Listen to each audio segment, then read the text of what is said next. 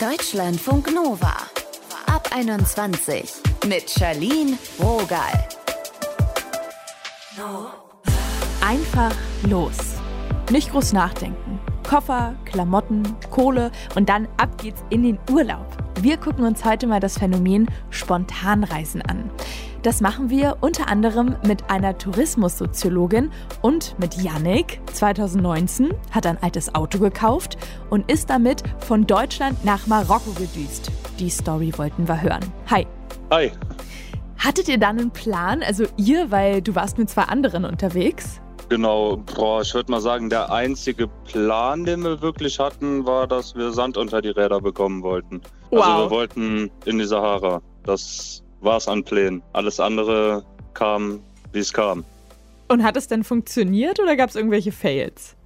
Ja, bis auf Kleinigkeiten hat alles funktioniert, aber ich bin ja gelernter Kfz-Mechatroniker und darum Mhm. haben die Kleinigkeiten uns jetzt nicht aufgehalten. So, uns ist mal ein Reifen da unten irgendwo in der Wüste geplatzt. Das war natürlich gar kein Problem. Oder kurz nachdem wir losgefahren sind, hat die Elektronik vom Auto ein bisschen rumgesponnen. Dann habe ich es halt ausgesteckt und dann sind wir ohne Elektronik gefahren. Ja, ich sag mal so, für mich wäre das alles eine Katastrophe, aber du scheinst da sehr souverän unterwegs zu sein. Wie habt ihr da gepennt? Solange wir noch in Europa waren, haben wir immer im oder am Auto gepennt oder im Zelt. Mhm. Und sobald wir in Marokko waren, wurde uns auch schon direkt von den Einheimischen eingetrichtert, dass man da besser nicht einfach draußen schlafen sollte, weil da kann es passieren, dass man ausgeraubt wird. Es kann natürlich auch hier passieren, aber da ist die Wahrscheinlichkeit höher und vor allem die Hilfe weiter weg. Und deswegen sind wir dann in Marokko immer da, wo wir gerade ausgekommen sind, haben wir dann uns den nächsten Campingplatz gesucht und haben dann im Prinzip genauso genächtigt wie vorher. Ne? Also entweder im Zelt oder im oder auf dem Auto. Und in der Wüste dann? Wir haben tatsächlich auch einmal in der Wüste geschlafen. Das war dann, als wir die Sahara endlich erreicht hatten. Das war so eine Art Burg, die da vor der Wüste stand. Und sag mal, wenn man jetzt als Pauschalurlauber nach Marrakesch oder so fliegt, dann kann man da halt so Tagestouren in die Wüste buchen, was dann aber immer noch zwei bis drei Stunden dem Bus sind. Und diese Burg war dann quasi so die Zwischenstation, wo die ganzen Touris nochmal ihre Getränke auffüllen können und dann kriegen sie die Kamele dahin gebracht oder was auch immer man da gebucht hat. Und da sind wir dann einfach mal reingelatscht und haben gefragt, was das da so ist und was man da so macht und ob es gefährlich wäre, in der Wüste zu schlafen. Hat er Herrlich. gesagt, Du, nee, er- du erzählst das, machen- so völlig entspannt, ob das hier gefährlich ist. Wie war das denn für dich, als du dann wirklich die Sahara erreicht hast? Ja, da ist einem so ein bisschen ein Stein vom Herz Mhm. gefallen, weil selbst wenn das Auto dann ganz kaputt gegangen wäre, hätten wir es da unten für einen Apfel und ein Ei verkauft und wären mit dem Flugzeug zurückgekommen, was dann halt nicht unbedingt teurer gewesen wäre als der ganze Sprit für den Rückweg. Und darum war ich da sehr beruhigt, als wir es dann geschafft hatten. Klar. Hast du denn seitdem nochmal so einen Roadtrip gemacht? Ich hab's vor, ich habe auch schon das nächste Auto da stehen, aber dann kam mir erst Corona in die Mhm. Quere. Dann habe ich meine Frau kennengelernt, die für solche Reisen leider gar nicht zu haben ist. Musst du alleine wieder darum- losziehen. Genau, da muss ich alleine losziehen. Der nächste Plan wäre eigentlich, das Schwarze Meer zu umrunden. Ich höre raus, so Pauschalreisen sind jetzt nicht unbedingt dein Favorit. Was gefällt dir denn am Spontanreisen so? Ja, dass ich einfach keinen Plan habe, dass ich jeden Tag, jede Stunde das machen kann, wo ich gerade spontan Lust drauf habe. Und gerade wenn du mit dem Auto unterwegs bist und so einen Roadtrip machst, dann kannst du einfach da anhalten, wo du lustig bist und das machen, worauf du Lust hast und brauchst keinem Rechenschaft ablegen oder dich an irgendwelche Pläne halten, wie es ja nun mal den Rest des Jahres schon der Fall ist. Ne? Ja, das kann ich auf jeden Ja, Fall man, nachvollziehen. man hat einfach ganz andere Möglichkeiten. Man, vor allem lernt man die Leute ganz anders kennen. Und hast du das Gefühl, um spontan reisen zu können, muss man ein bisschen mehr Geld am Start haben, damit alle Optionen einfach offen sind? Oder wie siehst du das? Boah, das kann man so pauschal nicht sagen. Also klar, wenn man jetzt jemand ist, der spektakuläre Ausflüge machen will oder dann da am Meer mit dem Jetski fahren oder dann braucht man natürlich mehr Geld, ja. Aber man kann es genauso gut auch in die andere Richtung drehen und komplett low budget und sich selber versorgen und kochen und mhm. einkaufen gehen und das steht und fällt damit, was man dann für Aktivitäten macht. Na, aber jetzt auch zum Beispiel in Marokko, es war alles spottbillig. Ne? Also wir konnten uns mit drei Leuten in ein Restaurant setzen, wir konnten ja die Speisekarte nicht lesen, also haben wir die ganze Speisekarte bestellt und es waren dann irgendwie 10, 15 Euro für drei Leute. Das ist natürlich dekadent, einfach ganze Speisekarte. Was ja. denn lecker? Ja, natürlich, auf jeden Fall. War alles sehr, sehr lecker. Danke, Janik, für deine Zeit. Kein Problem, gerne. Deutschlandfunk Nova Wir sprechen heute übers Reisen, wie wir das machen. Welche Faktoren beeinflussen denn, auf was wir Bock haben? Das klingt platt, aber da steckt einiges drin. Ich habe gesprochen mit Kerstin Heuwinkel. Sie ist Professorin an der HTW in Saarbrücken. Hallo. Man kann ja schon sagen, es gibt so Tendenzen, wie wir reisen. Wir sprechen heute vor allem über Menschen, die gerne ohne Plan reisen. Welche Faktoren beeinflussen denn diese Tendenzen? Ja, also damit ich ohne Plan reisen kann, heißt meistens, dass ich nur für mich entscheiden muss. Das hm. heißt also, sobald ich da Partner oder Partnerin mitnehme, muss ich zumindest mit dieser anderen Person übereinstimmen, dass wir keinen Plan haben. Also das heißt, sobald es mehrere sind, wird es schon ein bisschen schwieriger. Und dann ist natürlich die Frage, arbeite ich, studiere ich, weil ich hoffe zumindest von Studierenden, wenn sie Vorlesungen haben, dass sie dann nicht planlos verreisen, sondern da bleiben. Also ja. sobald ich irgendwie arbeite, studiere, irgendwelche Verpflichtungen habe und natürlich, äh, sagen wir Kinder und wenn die Kinder in der Schule sind, dann wird es halt schwierig, so planlos zu reisen, weil ich dann allein diese zeitlichen Restriktionen habe.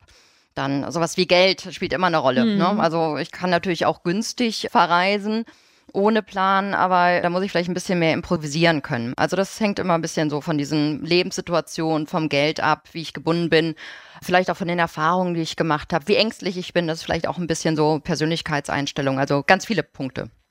Habe ich mich nämlich gerade gefragt, Faktor Geld, ob man eher ein bisschen was überhaben muss, um wirklich so spontan planlos zu sein, oder ob es dann eher auf Menschen zutrifft, die einfach nicht so viele Möglichkeiten haben und dann halt sagen, naja, es ist nur ganz genau das und das und vielleicht auch super Sparangebot drin für mich. Ja, auch das hängt wieder davon ab. Also ich kann natürlich auch ohne Plan sehr günstig verreisen, gerade jetzt mit dem 9-Euro-Ticket und wenn ich bereit bin, beispielsweise zu zelten. Also ich habe ein Zelt dabei, dann kann ich auch ohne Plan sehr günstig unterwegs sein. Allerdings, wenn ich jetzt zur Hauptreisezeit vielleicht dann doch sage, ich möchte in irgend so eine Stadt wie Barcelona und äh, da sehen wir ja aktuell, wie teuer vieles auch ist und wie schwierig es ist, was zu finden. Wenn ich dann auch sage, ich brauche eine Sicherheit, wie teuer wird denn der Urlaub? dann gehe ich vielleicht doch nicht so planlos vor. Ne? Oder auch, wenn ich mir angucke, ich will auf ein Konzert und da muss ich ja teilweise ein bis zwei Jahre im Vorhinein schon buchen und planen, damit ich überhaupt Karten kriege. Also mhm. das sind ja auch alles so Rahmenbedingungen, die es dann schwierig machen, ohne Plan zu agieren. Mein ganz anderes Thema, nämlich Umweltschutz. Zeigt sich das auch bei der Urlaubsplanung, wem das wichtiger ist? bei der Urlaubsplanung dann doch nicht so. Also es gibt Untersuchungen dazu, wie viele Menschen von sich aus sagen würden, dass ihnen das wichtig ist. Mhm. Und das werden immer mehr Menschen. Und dann ist es aber leider so, wie wir das alle kennen, gerade beim Urlaub. Ne? Wir haben uns so lange gefreut und jetzt nach diesen zwei Jahren mit Reisebeschränkungen, wo viele sagen, ich wüsste, dass ich vielleicht doch mit der Bahn reisen sollte, aber das Flugzeug ist doch günstiger oder auch wieder zeitlich. Ich bin in drei Stunden irgendwo in Südeuropa, mit der Bahn bräuchte ich vielleicht zwölf Stunden. Das ist leider immer wieder so, dass viele Menschen schon das gerne umsetzen würden, aber die Angebote noch nicht da sind. Oder andererseits, es sind zu viele Angebote noch da, die nicht ganz so umweltfreundlich sind, die aber sehr günstig sind. Also das ist aktuell noch eine Schwierigkeit. Wir erzählen ja gerne auch von unseren Reisen und zeigen Fotos und so. Prägt unser Selbstbild auch, wie wir Urlaub machen und was wir da machen?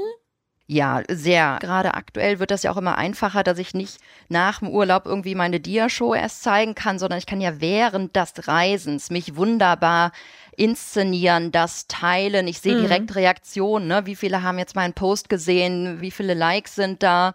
Was für coole Kommentare.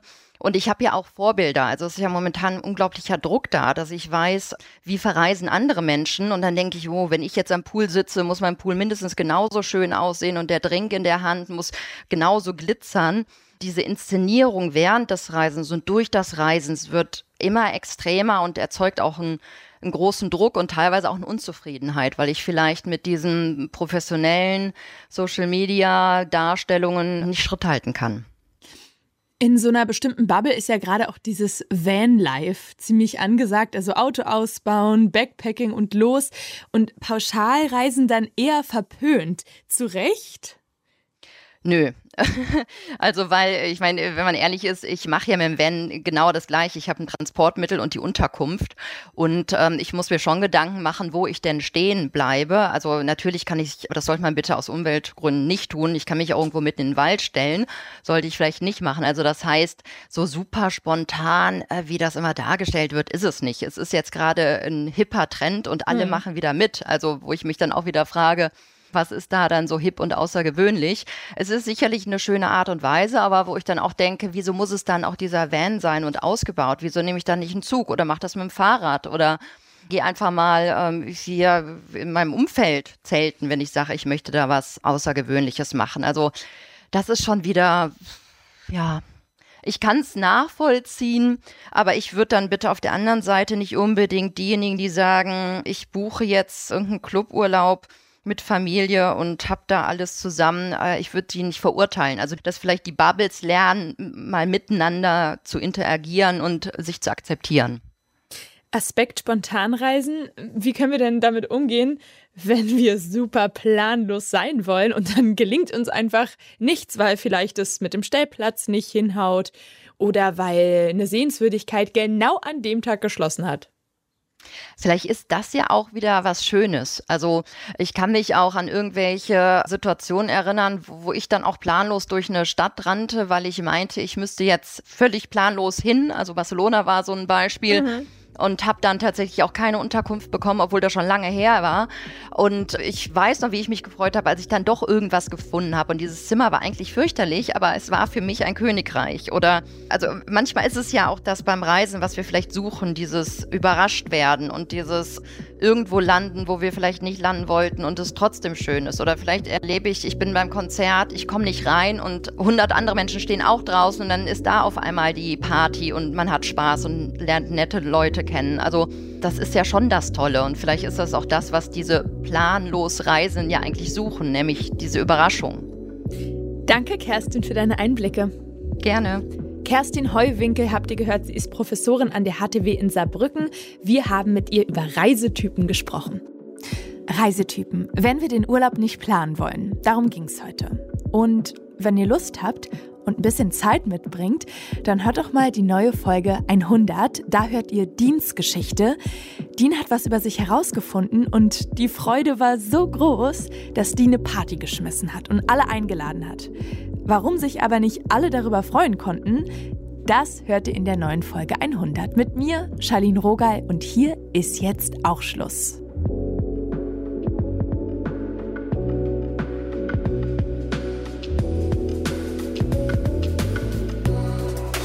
Deutschlandfunk Nova ab 21. Immer Montag bis Freitag auf deutschlandfunknova.de und überall, wo es Podcasts gibt. Deutschlandfunk Nova ab 21.